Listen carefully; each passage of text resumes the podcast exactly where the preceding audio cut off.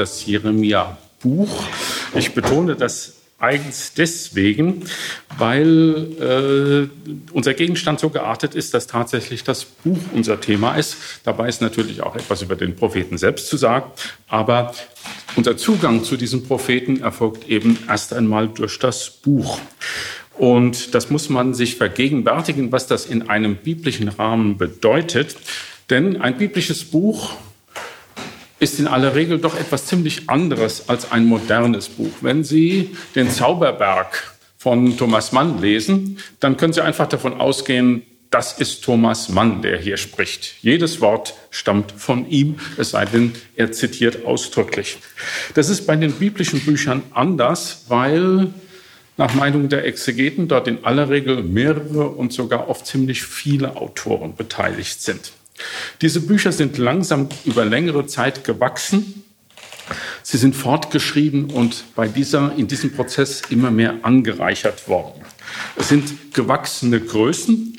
Wir haben hier keine Autorenliteratur wie bei Thomas Mann oder Günter Grass vor uns, sondern wir haben Traditionsliteratur vor uns. Bücher, in denen, in die ziemlich viele unterschiedliche Traditionen von verschiedenen Autoren eingetragen worden sind. Äh, das äh, war in einem antiken Verständnis kein Problem. Da zählte eben nicht der Autor, der eigentliche Autor eines Buches, sondern es zählte die Autorität, die ein Buch hatte. Und man hat kein Problem darin gesehen, äh, diese Autorität eines angesehenen Buches zu borgen und eigene Beiträge in dieses Buch hineinzuschreiben und es auf diese Weise aktuell zu halten, indem man dieses Buch auf neue Problemlagen und Situationen zugeschnitten hat äh, und das durch eigene theologische Beiträge in diesem Buch getan hat. Und das gilt nun in besonderem Maße für das Jeremia-Buch. Es ist das längste Buch der Bibel. Es ist also, obwohl es nur 52 Kapitel hat, äh, länger als der Psalter mit seinen 150 Psalmen. Wenn man die Worte zählt, ist das Jeremia-Buch sogar umfangreicher als der Psalter. Es ist das dickste Buch des, der ganzen Bibel. Und nach dem Aufbau unserer Bibelausgaben ist es das zweite große Prophetenbuch, also nach Jesaja und vor Ezechiel. Äh, und zu den besonderen Reizen des Jeremia-Buchs, gerade im Hinblick auf die Problematik, die ich gerade angeschnitten habe, gehört die Tatsache, dass das Jeremia-Buch das einzige Buch der Bibel ist, das seine eigene Entstehung reflektiert, das etwas über seine eigene Entstehung sagt.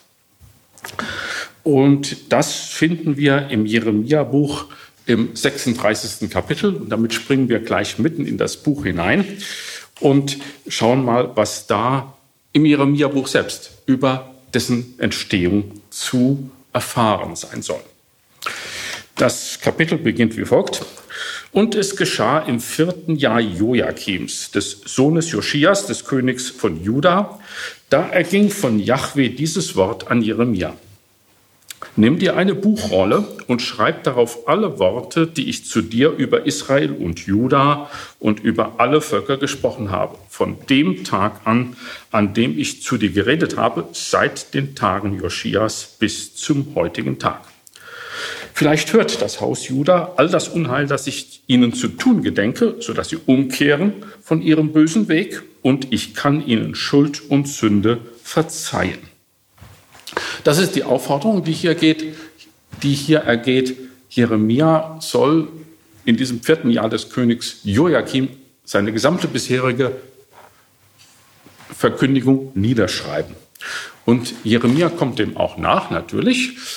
Äh, nur macht er das bemerkenswerterweise nicht selbst, sondern er nimmt einen professionellen Schreiber zu Hilfe. Das steht im nächsten Vers. Da rief Jeremia Baruch, den Sohn Nerias, und Baruch schrieb nach dem Diktat Jeremias alle Worte, die Jahwe zu ihm gesprochen hatte, auf eine Buchrolle.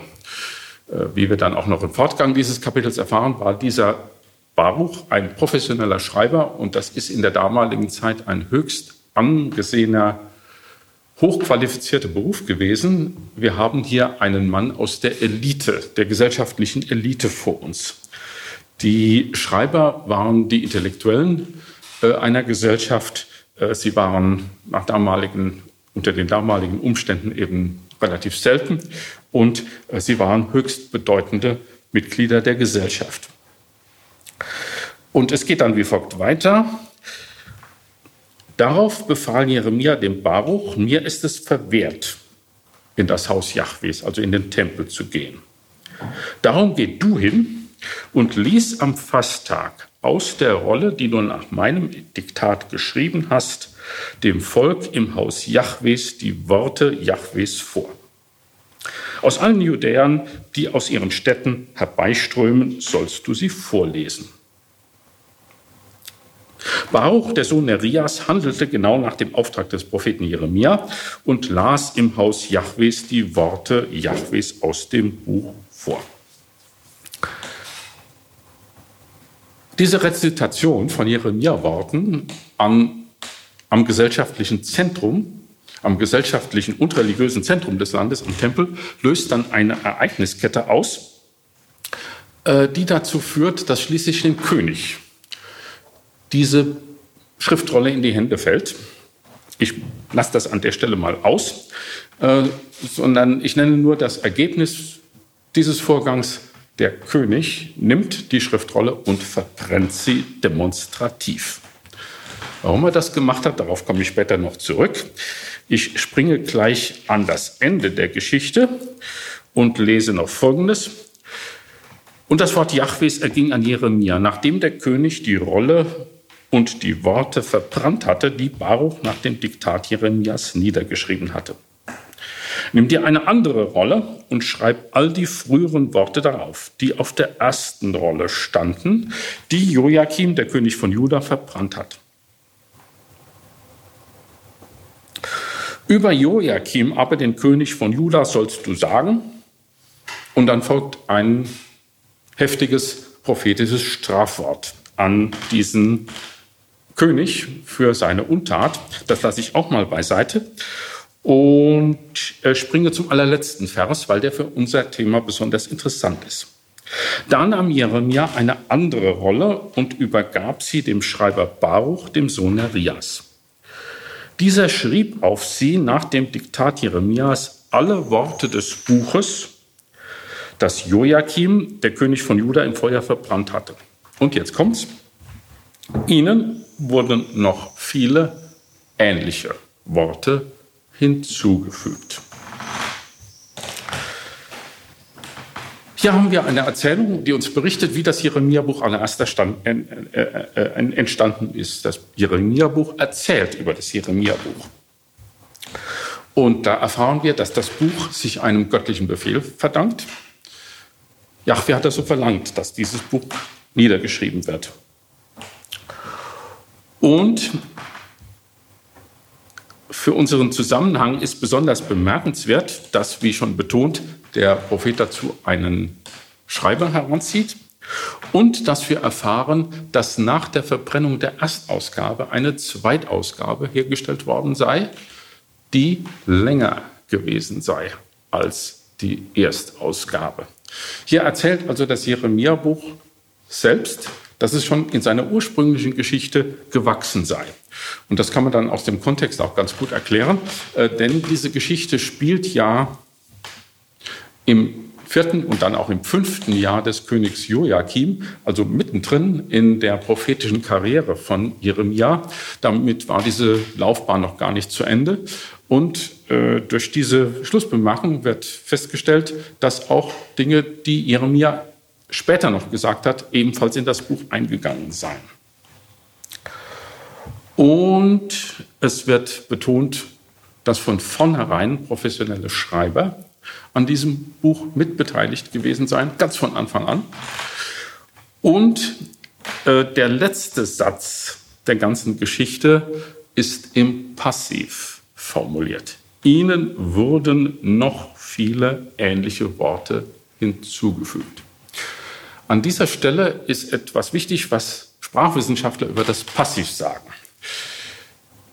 Alle Sprachen haben Passivformen und diese Passivformen sind dazu da, äh, Dinge zu beschreiben, von denen man den Urheber entweder nicht nennen will oder nicht nennen kann. In der Nazizeit wurden sechs Millionen Juden ermordet. Das ist ein typisches Beispiel für einen pazifischen Satz, wo man mal weglassen möchte, wer der Urheber gewesen ist. Äh, man kann das auch so ausdrücken, das Passiv ist akteursblind. Da wird eben der Handelnde nicht genannt. Und hier in diesem Schlusssatz wird auch eine akteursblinde Formulierung verwendet. Und damit wird offen gelassen, dass vielleicht auch noch andere Leute an diesem Jeremia-Buch mitgeschrieben haben. Und es gibt viele Beobachtungen an diesem Buch, die genau das bestätigen. Das ist ein Gemeinschaftswerk gewesen. Und wie dieses Kapitel zeigt, wusste man schon im antiken Israel, dass das ein Gemeinschaftswerk gewesen ist. Das ist nicht nur unsere moderne Idee. Aber nun habe ich bereits angedeutet, es gibt auch ein paar Beobachtungen, die dafür sprechen, äh, dass das Buch tatsächlich ein Gemeinschaftswerk ist. Und in diesem Punkt äh, stellt das Jeremia-Buch nun wieder eine Besonderheit dar, und zwar aus folgendem Grund. Die Bibel ist ja schon in der Antike übersetzt worden. Und beim Alten Testament hat das schon in vorchristlicher Zeit begonnen. Und das Jeremia-Buch ist so etwa, ganz grob, man kann das nicht so genau sagen, sagen wir mal 200 vor Christus ins Griechische übersetzt worden. Und diese griechische Übersetzung ist auf uns gekommen, die ist erhalten geblieben. Natürlich nicht im Originalmanuskript, aber in, der, in ziemlich originalen Fassungen. Und dabei fällt auf, diese griechischen Übersetzungen sind deutlich kürzer als unser hebräischer Text, wie er in unseren gedruckten hebräischen Bibeln steht. Und zwar um ein rundes Siebtel. Also das ist schon eine ganze Menge. Und äh, das ist nicht der einzige gravierende Unterschied. Es gibt auch noch folgenden erstaunlichen Unterschied. Der Gesamtaufbau des Buches ist in dieser griechischen Übersetzung anders als in, unseren kanonischen, in unserem kanonischen hebräischen Text. Wenn Sie in das Jeremia-Buch hineinlesen, werden Sie rasch feststellen, äh, dass es eine ziemlich komplizierte Aufgabe ist, zu erklären, wie das Buch eigentlich gegliedert ist. Es ist ziemlich unübersichtlich. Aber man kann zumindest eine Grobgliederung festmachen. Darüber sind sich die Leute ziemlich einig. Es gibt drei große Teile. Erste, der erste Teil geht von Kapitel 1 bis 25 und da stehen vor allen Dingen äh, Unheilsworte, Unheilsprophezeiungen über Israel und Juda. Und diese Prophezeiungen sind zu einem ganz großen Teil in Poesie abgefasst. Es handelt sich um Dichtung. Das ist der erste Teil. Dann kommt der zweite. Der reicht von Kapitel 26 bis 45 und da stehen vor allen Dingen Erzählungen drin, wo wir eine ganze Menge an Szenen aus dem Leben Jeremias präsentiert bekommen. Und weil diese Erzählungen äh, eben Erzählungen sind, sind die hauptsächlich in Prosa abgefasst. Da haben wir also einen großen prosaischen Teil. Das war Teil 2. Es folgt noch der dritte Teil, der geht von Kapitel 46 bis 51 und da wird es wieder Dichtung, Poesie. Und hier haben wir vor allen Dingen Unheilsorakel über Fremdvölker vor uns. Völker aus der Nachbarschaft von Israel. Es gibt dann noch in Kapitel 52 einen Anhang äh, mit äh, historischen Details. Der ist ziemlich wörtlich aus dem Ende des zweiten Königsbuchs äh, entnommen. Das ist also noch ein Epilog. Äh, ansonsten haben wir einigermaßen klar die genannten drei Teile, Worte über Israel und Juda, Erzählungen von Jeremia und Worte über Fremdvölker. Und das Erstaunliche bei der griechischen Übersetzung ist nun, dass die die Teile 2 und 3 in umgekehrter Reihenfolge anordnet. Erst kommt Teil 3, die Fremdvölkersprüche, und dann erst die Erzählungen. Und das heißt, irgendjemand muss an diesem Buch gebastelt haben. Sonst hätte das so nicht entstehen können. Und natürlich ist das schon in der Antike aufgefallen, äh, dass es diese Differenzen zwischen dem hebräischen und griechischen Text gibt. Und man hat sich natürlich Gedanken gemacht, äh, warum ist das eigentlich so? Und die klassische Antwort ging etwa so, wenn man sich diese Teile anschaut, die in der griechischen Übersetzung fehlen, dann sind das in der Hauptsache lauter kleine Stückchen, die über das Buch zerstreut sind und die sehr oft einen formelhaften Charakter haben. Also, wenn Sie die deutsche Übersetzung des hebräischen Textes lesen, dann finden Sie zum Beispiel oft der Prophet Jeremia. Im Griechischen finden Sie da beispielsweise nur Jeremia ohne der Prophet. Oder Sie finden der König Joachim. Dann finden Sie im Griechischen entweder nur der König oder Joachim. Oder noch ein Beispiel. Äh, Gottes Worte werden im Jeremia-Buch oft mit festen Formeln eingeleitet. Das können Sie auch leicht durch die Lektüre sich vergegenwärtigen. Das heißt dann etwa, so spricht Yahweh, der Heerscharen, der Gott Israels. Schauen Sie in den griechischen Text, stünde da nur, so spricht Yahweh. Und dann lag die Antwort relativ nahe, dass man sich sagen konnte, okay, auch dieser griechische Übersetzer hielt schon viel von der Devise, in der Kürze liegt die Würze und dachte sich, okay, das ist, man kann da ein bisschen sparen, man kann das ein bisschen kürzen. Äh, auf diese Weise wird das Buch ein bisschen schlanker und ein bisschen interessanter zu lesen. Naheliegende Idee. Aber äh, nun gilt diese Formelhaftigkeit dieser im Griechischen fehlenden Stücke nicht für alles, was da fehlt. Es gibt dann auch andere ganz erstaunliche Lücken, die größte Lücke, die das Griechische gegenüber dem Hebräischen aufweist, ist nun ausgerechnet eine leuchtende Heilsverheißung. Das ist die ganze zweite Hälfte von Kapitel 33 und das geht so los. Siehe Tage kommen, Spruch Jahwes, da erfülle ich das Heilswort, das ich über das Haus Israel und über das Haus Juda gesprochen habe. In jenen Tagen und zu jener Zeit werde ich für David einen gerechten Spross aufsprießen lassen. Er wird Recht und Gerechtigkeit wirken im Land. In jenen Tagen wird Juda gerettet werden, Jerusalem wird in Sicherheit wohnen. Und so geht das dann noch eine ganze Weile weiter. Und da zu erklären, warum der griechische Übersetzer sich gedacht haben sollte, das lasse ich lieber weg, das ist doch noch ziemlich schwierig. Also es gibt auch äh, Beobachtungen, die dafür sprechen, dass das irgendwie anders abgelaufen ist. Und diese Debatte hat dann eine Wende genommen. Im, Im Gefolge des Jahres 1948, ein ziemlich wichtiges Jahr für die Bibelexegese, denn da wurden, wie sicherlich einige von Ihnen wissen, in Qumran die Qumran-Manuskripte entdeckt. Das heißt, man hat da Höhlen entdeckt, in denen alte Bibelhandschriften, Handschriften des Alten Testaments und noch andere religiöse Literatur aus jüdischer Zeit lagerten. Und es ergab sich dann, dass das Handschriften gewesen waren, die Leute von der Gemeinschaft von Qumran am nördlichen Ende des Toten Meeres im Gefolge des ersten jüdischen Krieges dort versteckt hatten, damit sie vor den, äh, von, den, von den Römern nicht zerstört werden und geraubt werden. Und da fanden sich nun erstaunlicherweise auch ein paar Fätzchen vom Jeremia-Buch.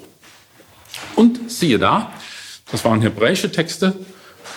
Äh, es war nur wenig, was man gefunden hat, aber die, der Wortlaut, den man da antraf, entsprach ziemlich genau dem, was man auch in der griechischen Übersetzung fand.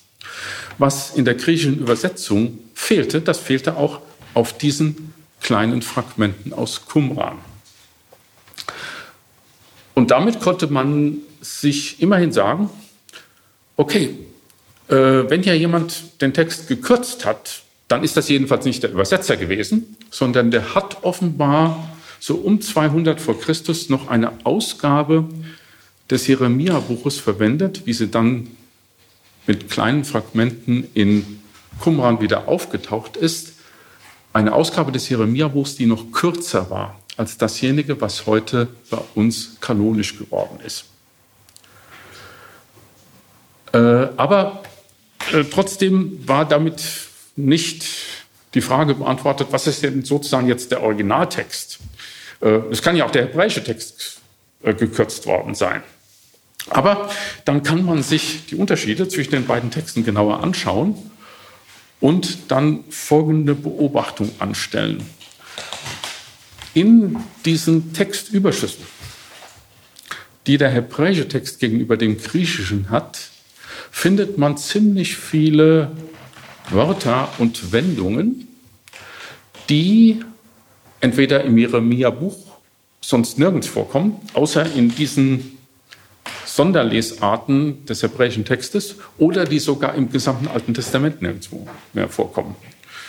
Und dabei berücksichtigt man nur Merkmale, die in diesen masoretischen, in diesen hebräischen Überhängen mindestens zweimal vorkommen. Was einmal nur vorkommt, das kann Zufall sein. Und wenn man das zusammenzählt, kommt man auf nahezu 100 Sprachmerkmale mit zusammengenommen nahezu 300 Belegen die typisch sind nur für diese Besonderheiten des Hebräischen gegenüber dem griechischen Text. Also damit ist ziemlich klar geworden, so einen Befund kann man nur erklären, dass hier jemand an dem Jeremia-Buch weitergeschrieben hat, Nachträge gemacht hat. So etwas kann man nicht durch eine Kürzung erklären. Und damit haben wir sozusagen einen halb empirischen Beweis dafür, dieses Buch ist tatsächlich gewachsen. Wir haben keine Autorenliteratur vor uns, wir haben Traditionsliteratur vor uns.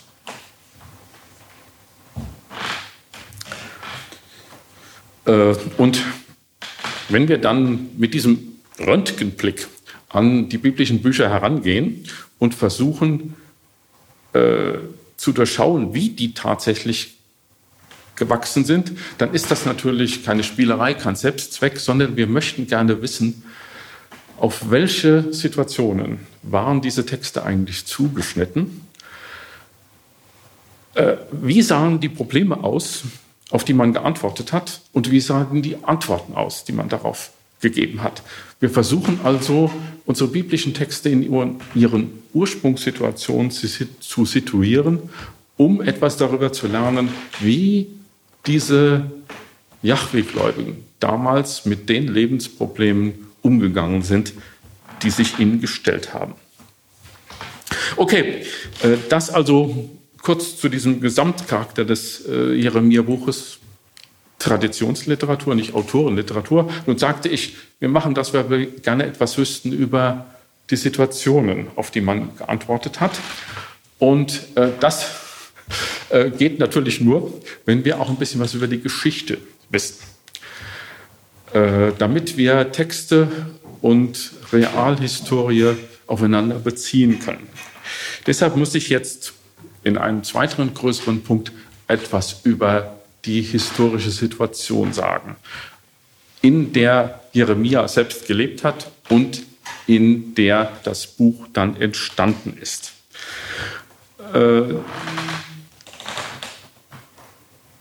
Dabei sind wir in der relativ günstigen Lage, dass es hier um Epochen der israelitischen Geschichte geht, über die wir relativ gut informiert sind. Das gilt nicht für alle Epochen, aber hier ist die Gesamtlage etwas günstiger.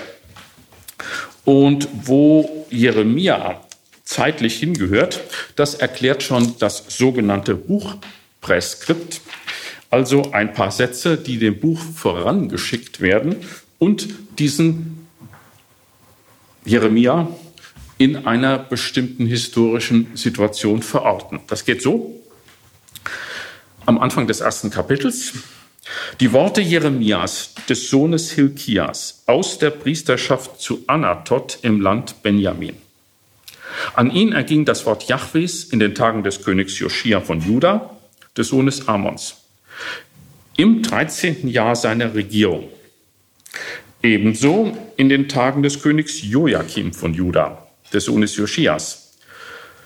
Bis das elfte Jahr des Königs Zidkia von Juda, des Sohnes Joschias, zu Ende ging, als im fünften Monat Jerusalem in die Verbannung ziehen musste. Wenn wir diese Angaben in unsere heutige Zeitrechnung übersetzen, dann kommen wir auf die Jahre 626 bis 587 vor Christus. Und da ist leicht zu errechnen, dass das genau 40 Jahre sind. Nachdenken dann die Exegeten, das dürfte wohl auch ein bisschen eine idealisierende Konstruktion sein, weil eben äh, die Zahl 40 in der Bibel nun einmal eine bedeutende Rolle spielt, insbesondere 40 Jahre. Sie wissen, 40-jähriger Aufenthalt von Israel in der Wüste. Also das ist sicherlich äh, ein Baustein einer idealisierenden Prophetenbiografie, aber so im Großen und Ganzen kommt das hin, wie auch aus dem Buch selbst hervorgeht.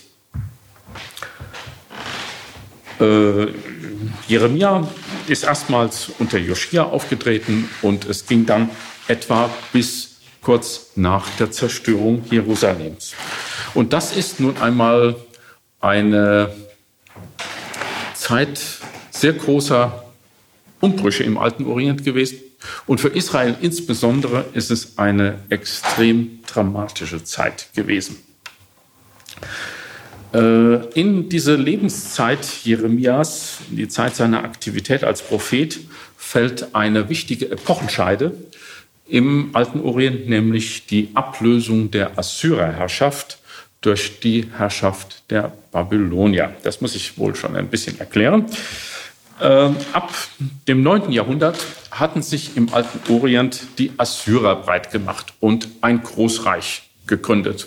Ihr Zentrum lag im heutigen Nordirak äh, um ihre Hauptstadt Ninive.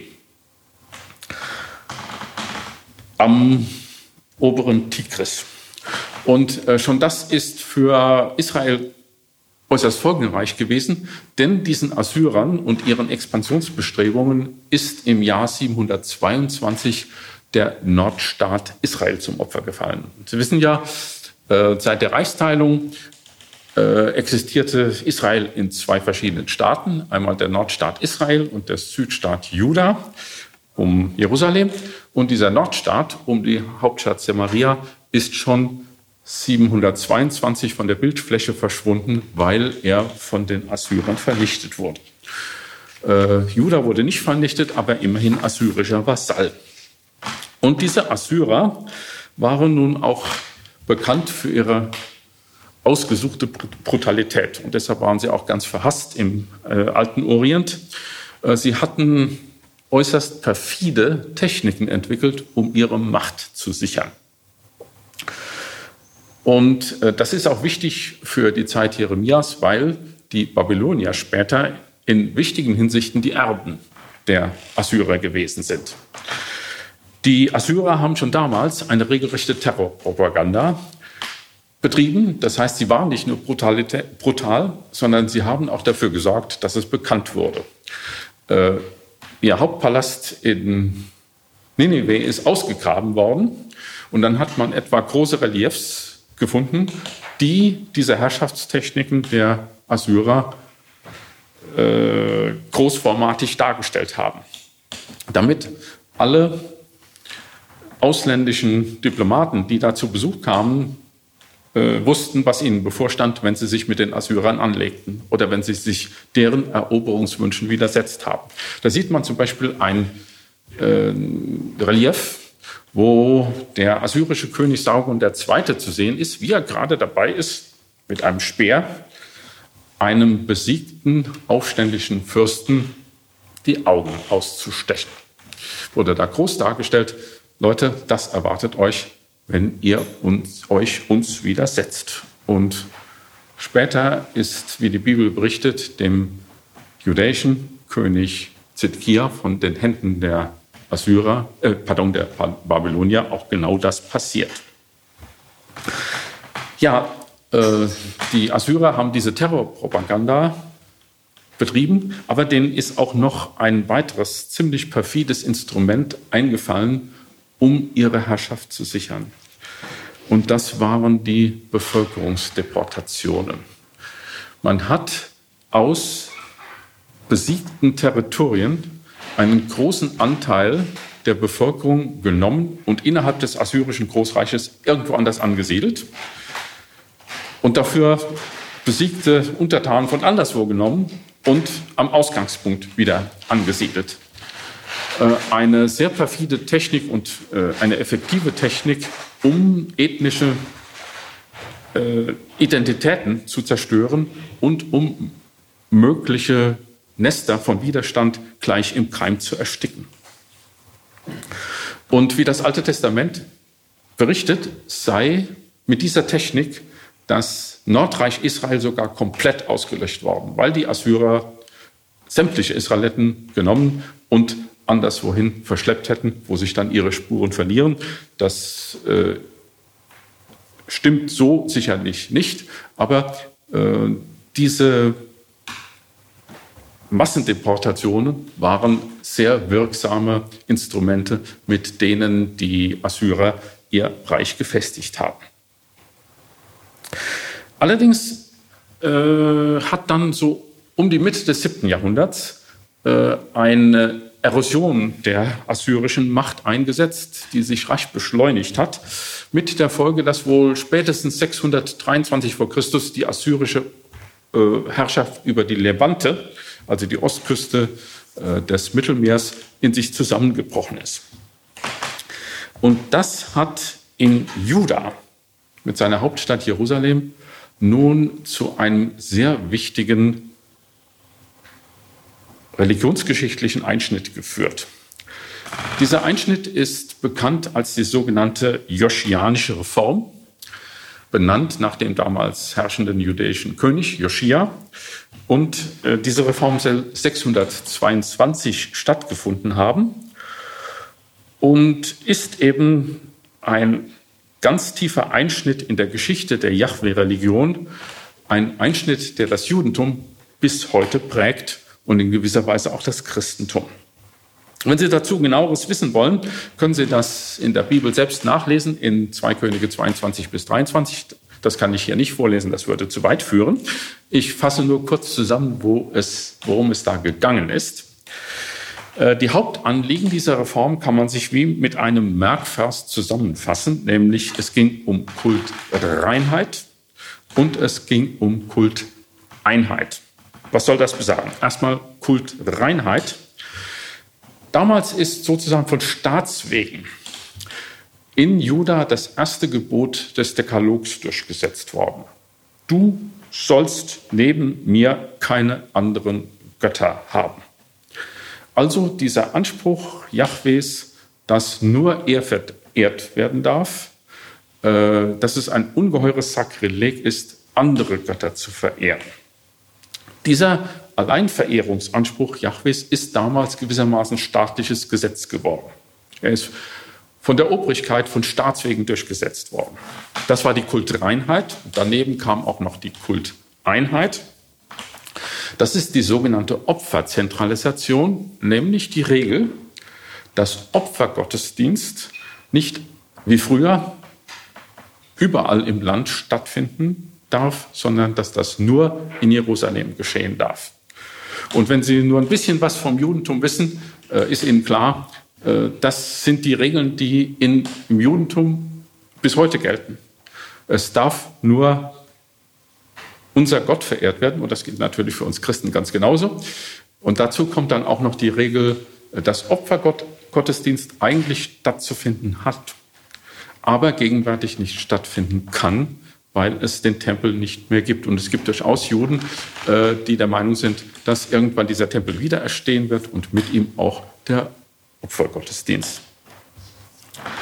Das heißt also, diese joschianische Reform ist ein Riesenschritt gewesen äh, auf das hin, was das Judentum bis heute ist.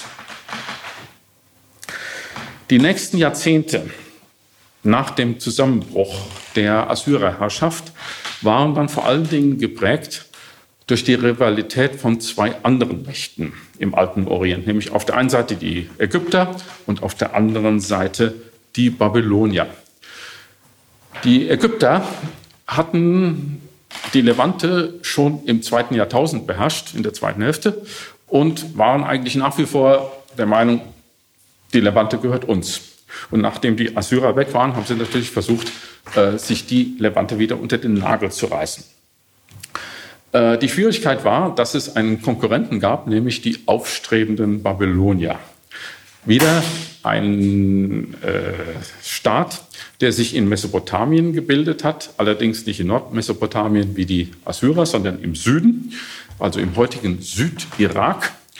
Äh, und von dort aus haben sich die Babylonier fortschreitend ausgebreitet und sind dann auch sich mit den Ägyptern in die Haare geraten.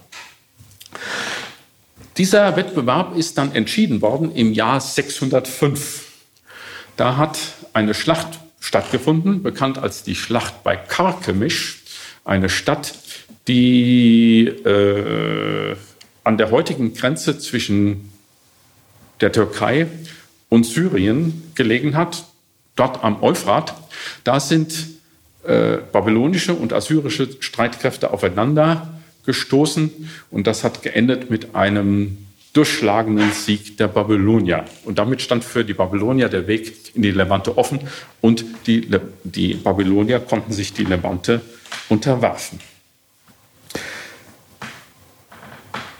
Und mit diesem Jahr 605 ist dann für Israel das babylonische Zeitalter angebrochen. Damit war man untertan der Babylonier. Aber ähm, damit waren die Judäer natürlich genauso wenig einverstanden wie mit der Herrschaft der Assyrer und sie haben versucht, diese Babylonier-Herrschaft wieder abzuschütteln. Das ging schon im Jahr 598 los, als der damalige König Joachim gegen die Babylonier rebelliert hat.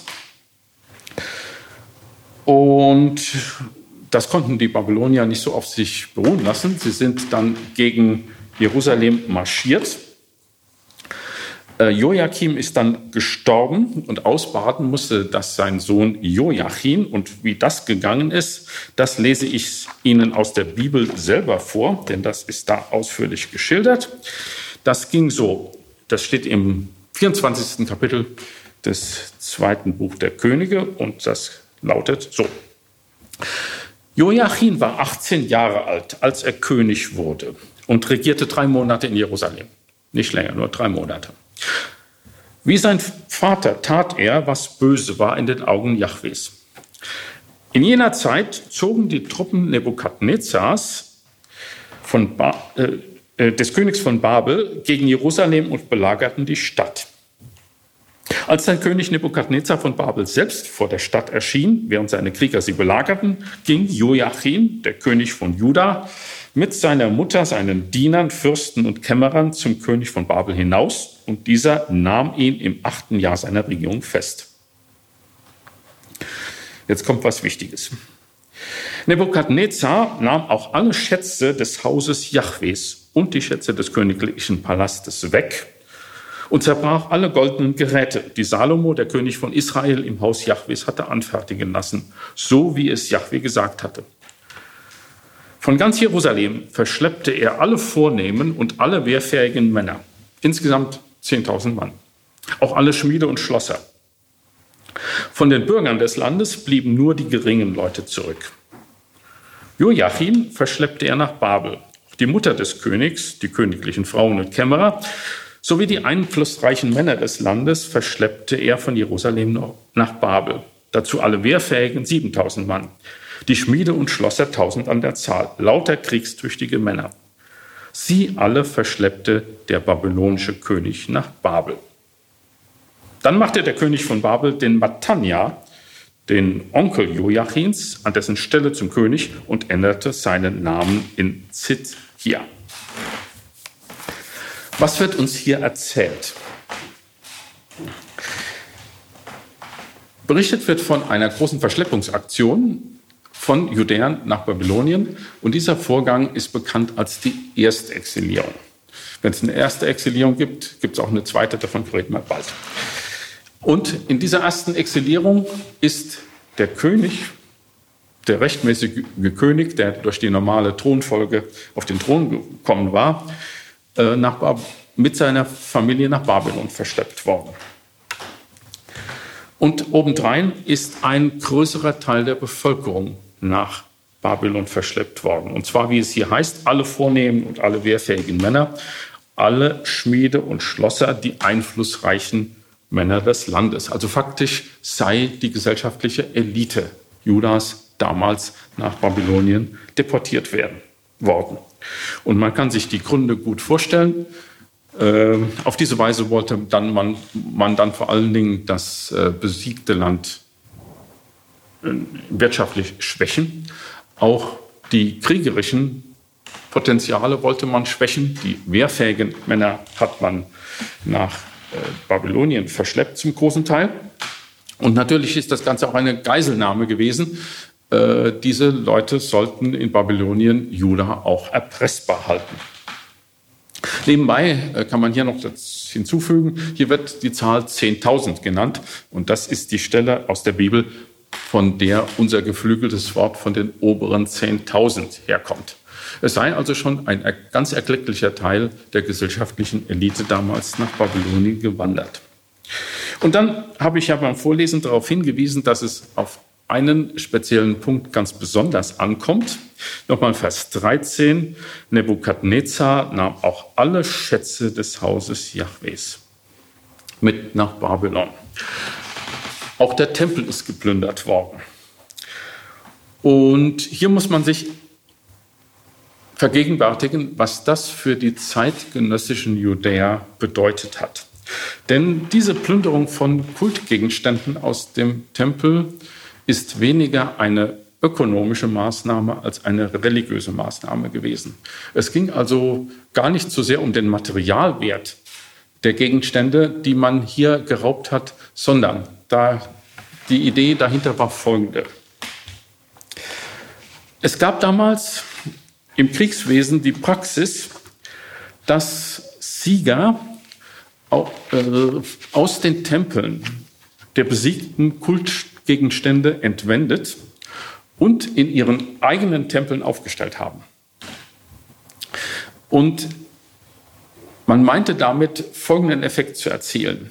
Man hat damit gewissermaßen die Götter der Besiegten der Herrschaft der eigenen Götter unterstellt indem diese Kultgegenstände, diese Repräsentationen der Götter der Besiegten in den Tempeln der Sieger standen, nahmen die Götter der Sieger die Götter der Besiegten unter ihre Kontrolle. Und damit nahmen sie natürlich indirekt auch die Besiegten unter ihre Kontrolle. Äh, das ist eine äh, übliche Praxis gewesen. Und wenn Sie sich ein Bild davon verschaffen wollen, können Sie die schöne Geschichte nachlesen, wie die Philister äh, die Bundeslade geraubt und in ihrem Dagon-Tempel aufgestellt hätten. Das steht in 1 Samuel 5 in einer ziemlich lustigen Geschichte. Wenn Ihnen die nicht mehr präsent ist, holen Sie es nach. Das ist also eine magische Form der Herrschaftssicherung gewesen. Und man muss sich ausmalen, was das für die zeitgenössischen Judäer bedeutet hat. Die diese Menschen konnten sich nämlich die durch die Exilierung von 597 entstandene Lage etwa wie folgt deuten. Ihr Gott Yahweh hatte eine Kraftprobe gegen die babylonischen Götter verloren.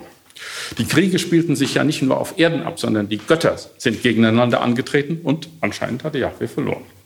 Jedenfalls gab es die Möglichkeit, die Lage so zu deuten. Und mit seinen Kultgegenständen in Babylon stand Yahweh unter der Knute von Marduk, dem Obergott der Babylonier. Das war natürlich eine besonders schmerzhafte religiöse Wunde. Und wie wir auch dem Alten Testament entnehmen können, haben sich sehr viele Menschen damals gefragt, wie lange Yahweh das wohl so angehen lassen würde. Würde Yahweh das wirklich hinnehmen? Würde er diese Kraftprobe wirklich verlieren? Das ist die Lage gewesen, in die Jeremia hineingesprochen hat. Und obwohl nun Juda in diese missliche Lage geraten war, hat es der König Zitkia doch noch versucht, dagegen aufzubegehren, auch in der Hoffnung, dass Yahweh ihm, ihn entscheidend unterstützen würde. Und er hat im Jahr 587 vor Christus wieder den Aufstand gegen die Babylonier versucht. Und die Ergebnisse waren besonders desaströs. Und werden deshalb auch in der Bibel beschrieben. Da sind wir im 25. Kapitel des zweiten Buchs der Könige und da ist Folgendes zu lesen. Zidkia hatte sich gegen den König von Babel empört. Im neunten Regierungsjahr, am zehnten Tag des zehnten Monats, rückte Nebukadnezar, der König von Babel, mit seiner ganzen Streitmacht vor Jerusalem und belagerte es. Man errichtete ringsherum einen Belagerungswall. Bis zum elften Jahr des Königs Zidkia wurde die Stadt belagert. Am neunten Tag des vierten Monats war in der Stadt die Hungersnot groß geworden und die Bürger des Landes hatten kein Brot mehr. Damals wurden Brechen in die Stadtmauer geschlagen. Alle Krieger, alle Krieger verließen die Stadt bei Nacht auf dem Weg durch das Tor zwischen den beiden Mauern, das zum königlichen Garten hinausführt, obwohl die Chaldäer rings um die Stadt lagen. Der König ging in die Richtung nach der Araba. Aber die chaldäischen Truppen, das heißt die Babylonier, setzten dem König nach und holten ihn in den Niederungen von Jericho ein nachdem alle seine Truppen ihn verlassen und sich zerstreut hatten. Man ergriff den König und brachte ihn nach Ribla zum König von Babel. Das liegt im heutigen Libanon. Und der König von Babel sprach ihm das Urteil. Die Söhne Zidkias machte man vor dessen Augen nieder. Zidkia ließ er blenden, Sie erinnern sich, in Fesseln legen und nach Babel bringen. Am siebten Tag des fünften Monats, das ist im 19. Jahr des Königs Nebukadnezar, des Königs von Babel, rückte Nebuzaradan, der Befehlshaber der Leibwache und Diener des Königs von Babel, in Jerusalem ein und steckte das Haus Jahwes, den königlichen Palast und alle Häuser Jerusalems in Brand. Jedes große Haus ließ er in Flammen aufgehen. Auch die Umfassungsmauern Jerusalems rissen die chaldäischen Truppen, die dem Befehlshaber der Leibwache unterstanden, nieder. Den Rest der Bevölkerung, der noch in der Stadt geblieben war, sowie alle, die zum König von Babel übergelaufen waren, und den Rest der Menge schleppte Nebuzaradan, der Befehlshaber der Leibwache, in die Verbannung. Nur von den armen Leuten im Land ließ der Befehlshaber der Leibwache einen Teil als Wein- und Ackerbauern zurück.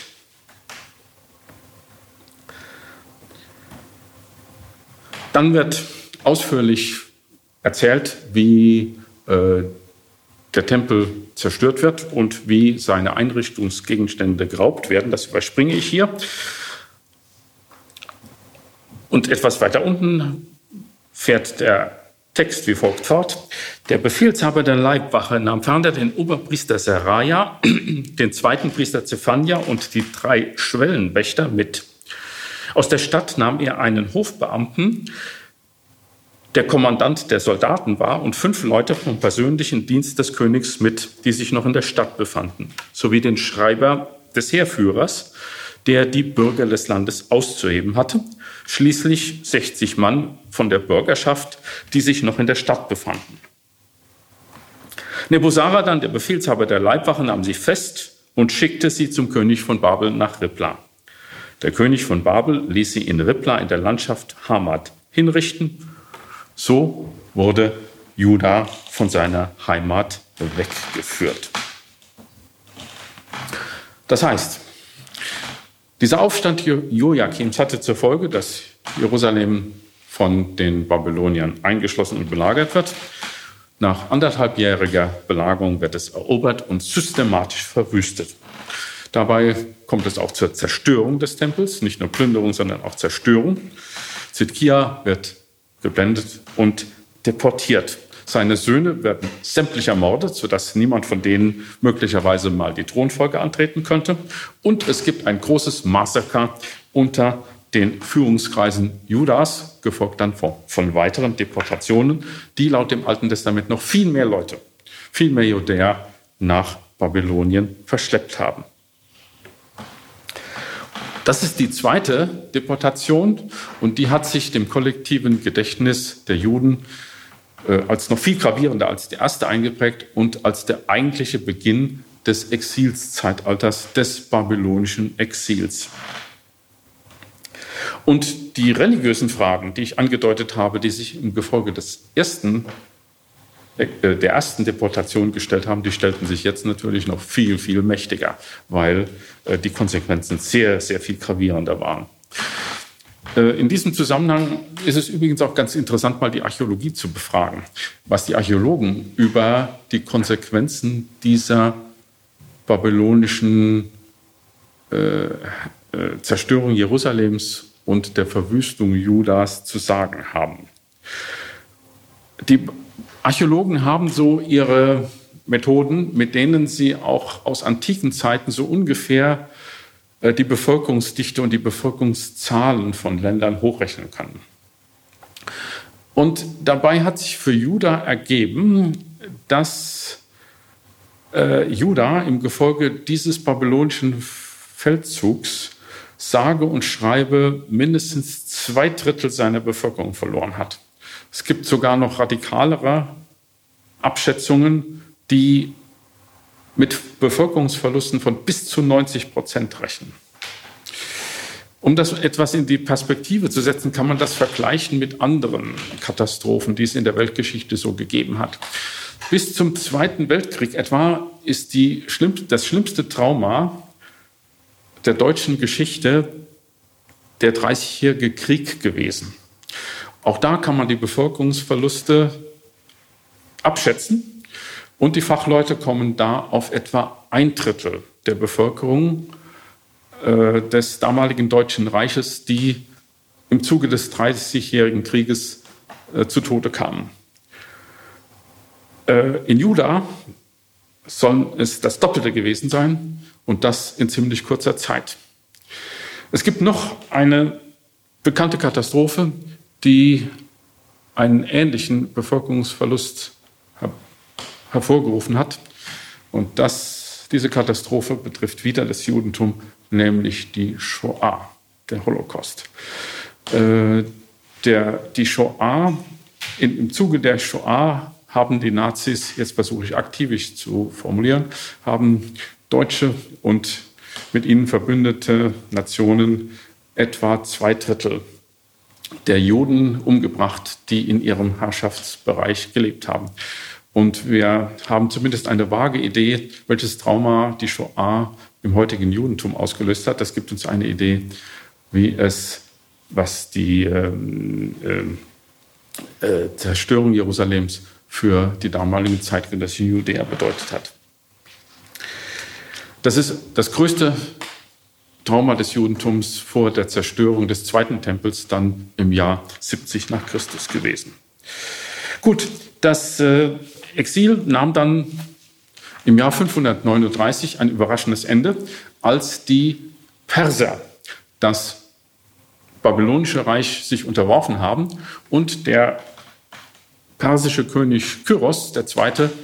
den Judäern überraschend die Möglichkeit geboten hat, sie können nach Hause heimkehren, wenn sie das möchten. Man muss ja eigentlich genauer sagen, äh, den noch wenigen Judäern, die damals noch gelebt haben, die selber äh, exiliert worden sind. Es handelte sich hauptsächlich um Nachkommen äh, dieser Judäer und erstaunlicherweise haben dann nur ziemlich wenige dieser Menschen von dieser Möglichkeit Gebrauch gemacht.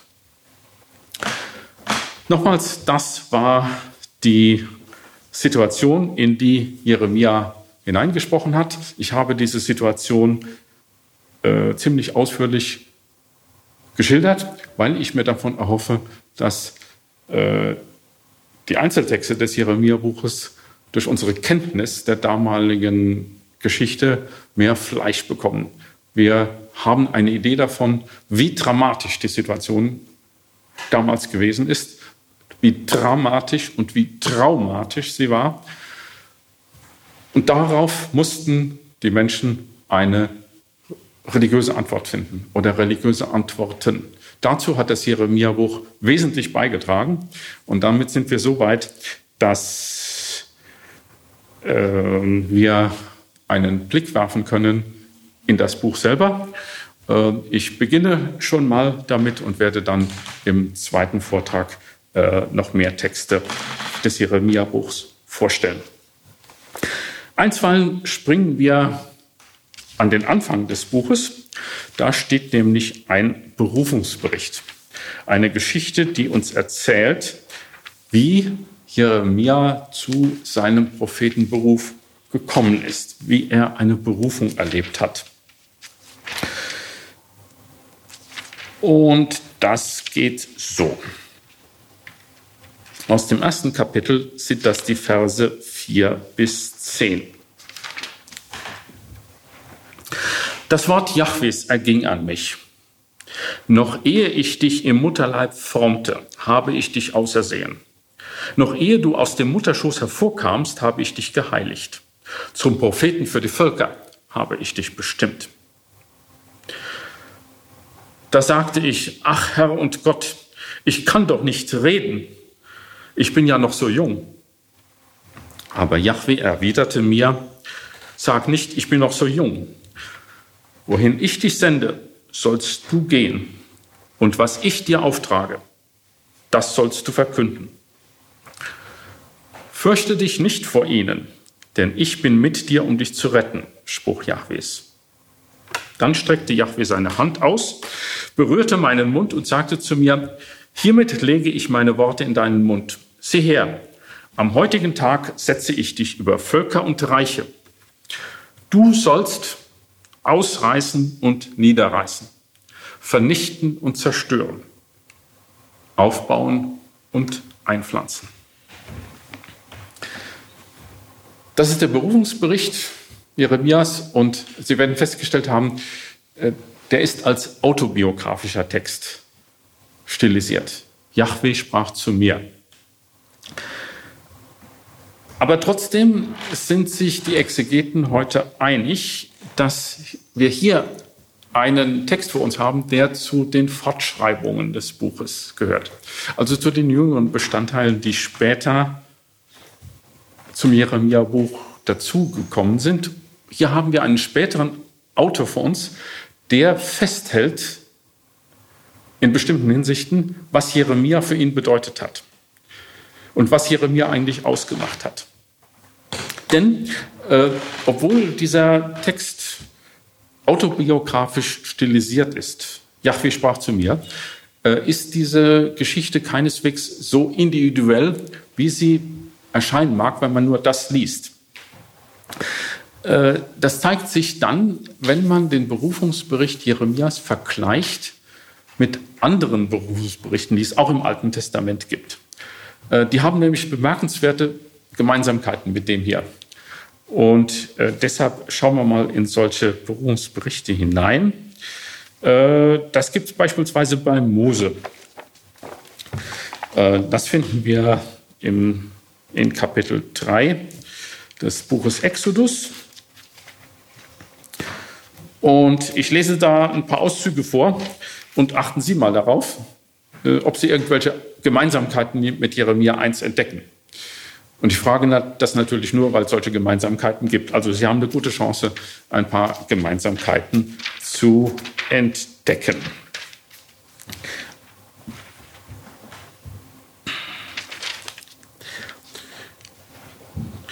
Sie kennen die Geschichte. Mose ist aus Ägypten geflohen und dann äh, spielt sich am brennenden Dornbusch folgende Szene ab. Yahweh sprach, ich habe das Elend meines Volkes in Ägypten gesehen und ihre laute Klage über ihre Antreiber habe ich gehört. Ich kenne sein Leid. Und jetzt geh. Ich sende dich zum Pharao. Führe mein Volk, die Israeliten, aus Ägypten heraus. Mose, Mose antwortete Gott, wer bin ich dass ich zum Pharao gehen und die Israeliten aus Ägypten herausführen könnte. Jahwe aber sagte, ich bin mit dir. Ich habe dich gesandt und als Zeichen dafür soll dir dienen. Wenn das Volk aus Ägypten, wenn du das Volk aus Ägypten herausgeführt hast, werdet ihr Gott an diesem Berg hier dienen. So bei Mose. Und zum Vergleich lädt auch noch die Berufung des Richters Gideon ein. Das steht in Richter 6 und da wird geschildert, wie die Israeliten in große Bedrängnis geraten, weil Plünderer aus einem Volk des vorderen Orients, die Midianiter, ständig die Israeliten überfallen und sie ihrer Vorräte berauben.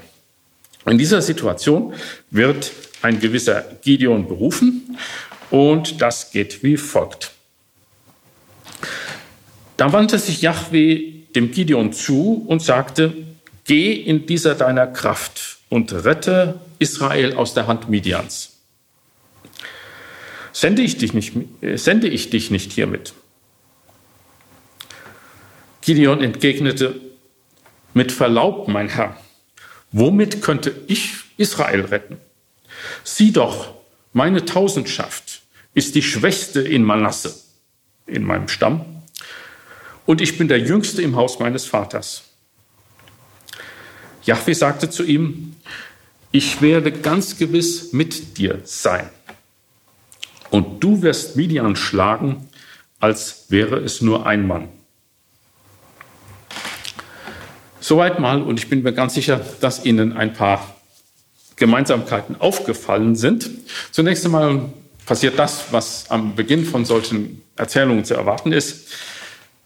Yahweh, der Gott Israels, spricht aus, wozu er den Berufenen beruft. Der Berufene bekommt eine Aufgabe.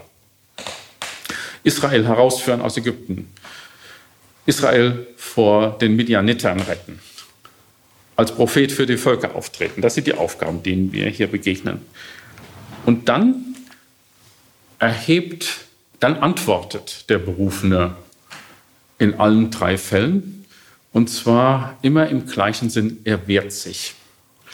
Und zwar mit einem charakteristischen Argument, ich kann das doch gar nicht. Ich bin doch völlig ungeeignet für eine derartige Aufgabe. Und dann nennen sie Gründe, warum das so sein soll. Ich kann doch gar nicht reden. Ich bin doch viel zu jung. Und ich bin aus einer völlig un unbedeutenden Familie. Wieso soll ich diese Aufgabe erfüllen können? Und dann folgt drittens wieder eine Antwort Jahwes auf diese Antwort.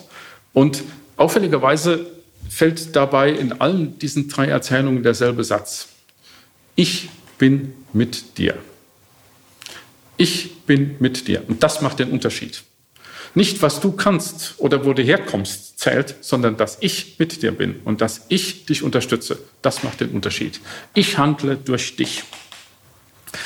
Und diese Gemeinsamkeiten zwischen den drei Berufungsberichten zeigen, dass wir hier keine Schilderung von individuellen Erlebnissen vor uns haben, sondern wir haben ein festes theologisches Modell vor uns, wie eine Berufung im Kern funktioniert. Wir haben das Idealmodell einer Berufung vor uns und das ist auch bei Jeremia der Fall. Und dabei äh, wird beständig hervorgehoben, dass Gott Menschen beruft, die von sich bekennen müssen, ich bin für diese Aufgabe völlig ungeeignet. Damit wird eine wichtige religiöse Botschaft übermittelt. Wenn Gott beruft, gibt es nur ein einziges Tauglichkeitskriterium. Und dieses Tauglichkeitskriterium ist die Untauglichkeit.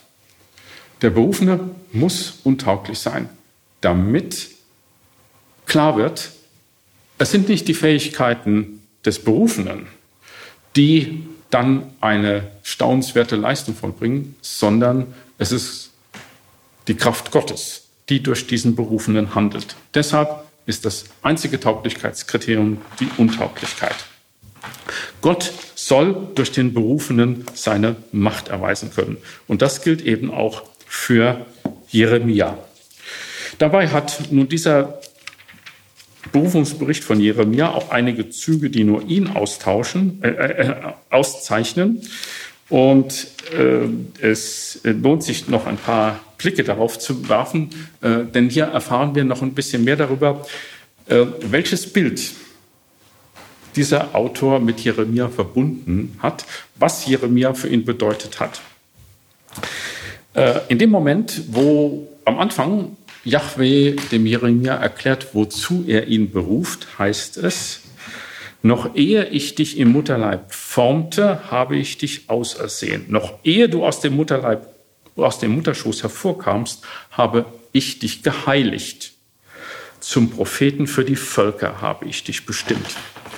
Hier wird nichts weniger erklärt, als dass Yahweh diesen Propheten von vornherein für diese Aufgabe bestimmt hat.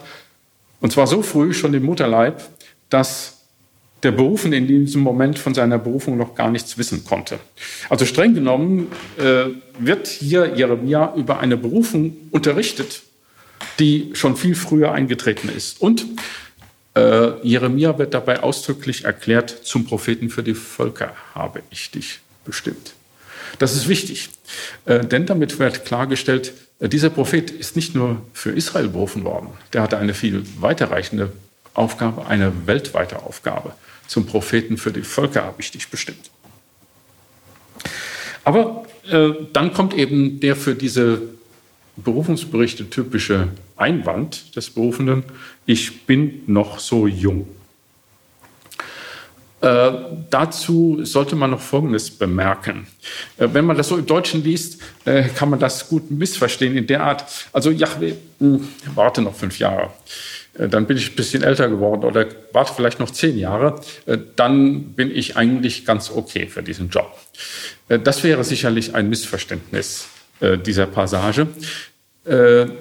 Jeremia wird hier ein Satz in den Mund gelegt, den man so äh, direkt äh, gar nicht ins Deutsche übersetzen kann, weil da ein Wort fällt, weil Jeremia sich mit einem Wort bezeichnet, das keine unmittelbare Entsprechung im Deutschen hat. Äh, Jeremia nennt sich einen Naar. Das ist bei den meisten Belegen im Alten Testament ein junger Mann. Aber wenn man das gesamte Spektrum dieses Ausdrucks betrachtet, äh, sieht man, dass das Wort ein sehr weiteres, sehr viel weiteres Bedeutungsfeld hat. Es bezeichnet faktisch einen Untergebenen auf jeder Stufe der sozialen Hierarchie. Auch ziemlich hochstehende Leute können Naar heißen, äh, aus dem eben genannten Grund. Und deshalb ist dieser Satz sicherlich so zu paraphrasieren, Jahwe, ich habe doch überhaupt nicht den sozialen Status, um eine solche Aufgabe zu erfüllen. Das heißt, ich habe ein Manko, das prinzipiell unaufhebbar ist. Nicht in ein paar Jahren ist das vorbei, sondern das ist unaufhebbar, damit Yahweh dann sagen kann, ich bin mit dir. Und das wird den entscheidenden Unterschied machen. Äh, dabei fällt in diesem Fall noch ein ziemlich ominöser Zusatz. Es heißt nicht nur, ich bin mit dir, sondern es heißt auch noch, um dich zu retten. Offenbar gab es aus, an, aus der Sicht dessen, der das geschrieben hat, ein paar Anlässe, in denen Jeremia gerettet werden musste. Und es gibt noch eine ominöse Aufforderung dazu, fürchte dich nicht vor ihnen. Das wird hier nicht gesagt, vor wem eigentlich, aber äh, der das geschrieben hat, hielt es für eine gute Idee, das dazu zu schreiben. Äh, ein anderer Autor im selben Kapitel ist dann weiter unten noch deutlicher geworden. Das lohnt sich in diesem Fall, das dazu zu nehmen. Am Schluss des Kapitels heißt es, du aber gürte dich, tritt vor sie hin und verkünde ihnen alles, was ich dir auftrage. Erschrick nicht vor ihnen, sonst setze ich dich vor ihren Augen in Schrecken. Siehe, ich mache dich heute zur befestigten Stadt zur eisernen Säule und zur bronzenen Mauer gegen das ganze Land, gegen die Könige, Beamten und Priester von Juda und gegen die Bürger des Landes. Mögen sie dich bekämpfen, sie werden dich nicht bezwingen, denn ich bin mit dir, um dich zu retten. Spruch Jahwes. Da wird zum Schluss nochmal ein Passus aus dem Berufungsbericht wiederholt.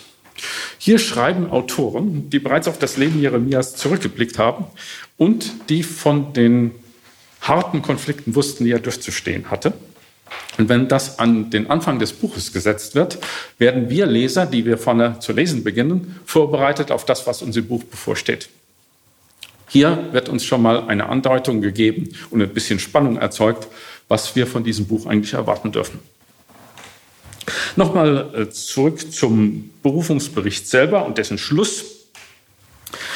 Da wird nämlich noch einmal etwas genauer gesagt, was das bedeutet, wovon am Anfang die Rede ist, nämlich dass Jeremia zum Völkerprophet berufen würde. Hier heißt es dann, sieh her, am heutigen Tag setze ich dich über Völker und Reiche. Du sollst ausreißen und niederreißen, vernichten und zerstören, aufbauen und einpflanzen. Hier muss man sich genau Rechenschaft darüber geben, was hier eigentlich gesagt wird. Ich setze dich über Völker und Reiche. Äh, Jeremia wird zu einem Weltenherrscher eingesetzt. So steht es da. Und das bedeutet, äh, Jeremia prophezeit nicht nur über die Völker. Er kündigt nicht nur an, sondern indem er prophezeit, vollzieht er auch dasjenige, was er sagt. Er setzt es in einer untergründigen Weise in Gang. Dieser Umsturz, von dem dann am Schluss des Berufungsberichts die Rede ist, den vollzieht er selber. Man beachte, was das für ein majestätisches Prophetenbild ist. Ein Prophet, der in der ganzen Welt einen Umsturz in Gang setzt und durchführt. Dabei äh, ist zwar viel von Unheil und Zerstörung die Rede, aber das soll nicht das Ende sein. Am Ende dieser gewaltigen Umwälzungen sollen Heil und Wiederaufbau stehen. Aufbauen und einpflanzen. Das sind die letzten Worte des Berufungsberichts. Dieser Autor schaut also mit diesem Berufungsbericht auf das Leben Jeremias zurück und gibt seine grundlegende Interpretation dieses Propheten zu erkennen. All diese Umwälzungen, die in den letzten Jahrzehnten die Welt erschüttert haben, die Welt soweit der Blick dieses Autors reicht, also der vordere Orient. Jeremia hat das nicht nur angekündigt, Jeremia hat das als Werkzeug Yahweh selber durchgeführt. Und mit diesen Schlussformulierungen des Berufungsberichts niederreißen, aber auch aufbauen, wird ein Programm formuliert, das dann das gesamte Buch prägen wird.